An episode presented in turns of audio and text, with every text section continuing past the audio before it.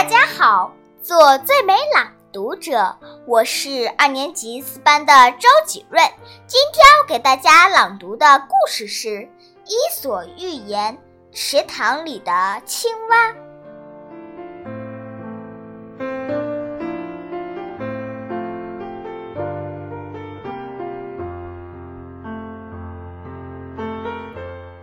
两只青蛙居住的池塘里没水了。他们就四处寻找新家，他们找了很久都没有找到。后来，他们来到一个很深的水井旁，其中一只青蛙不假思索地说：“这里的井水多好，我们就住下吧。”另一只青蛙说。如果这里的水也干了，那我们该怎么爬上来呢？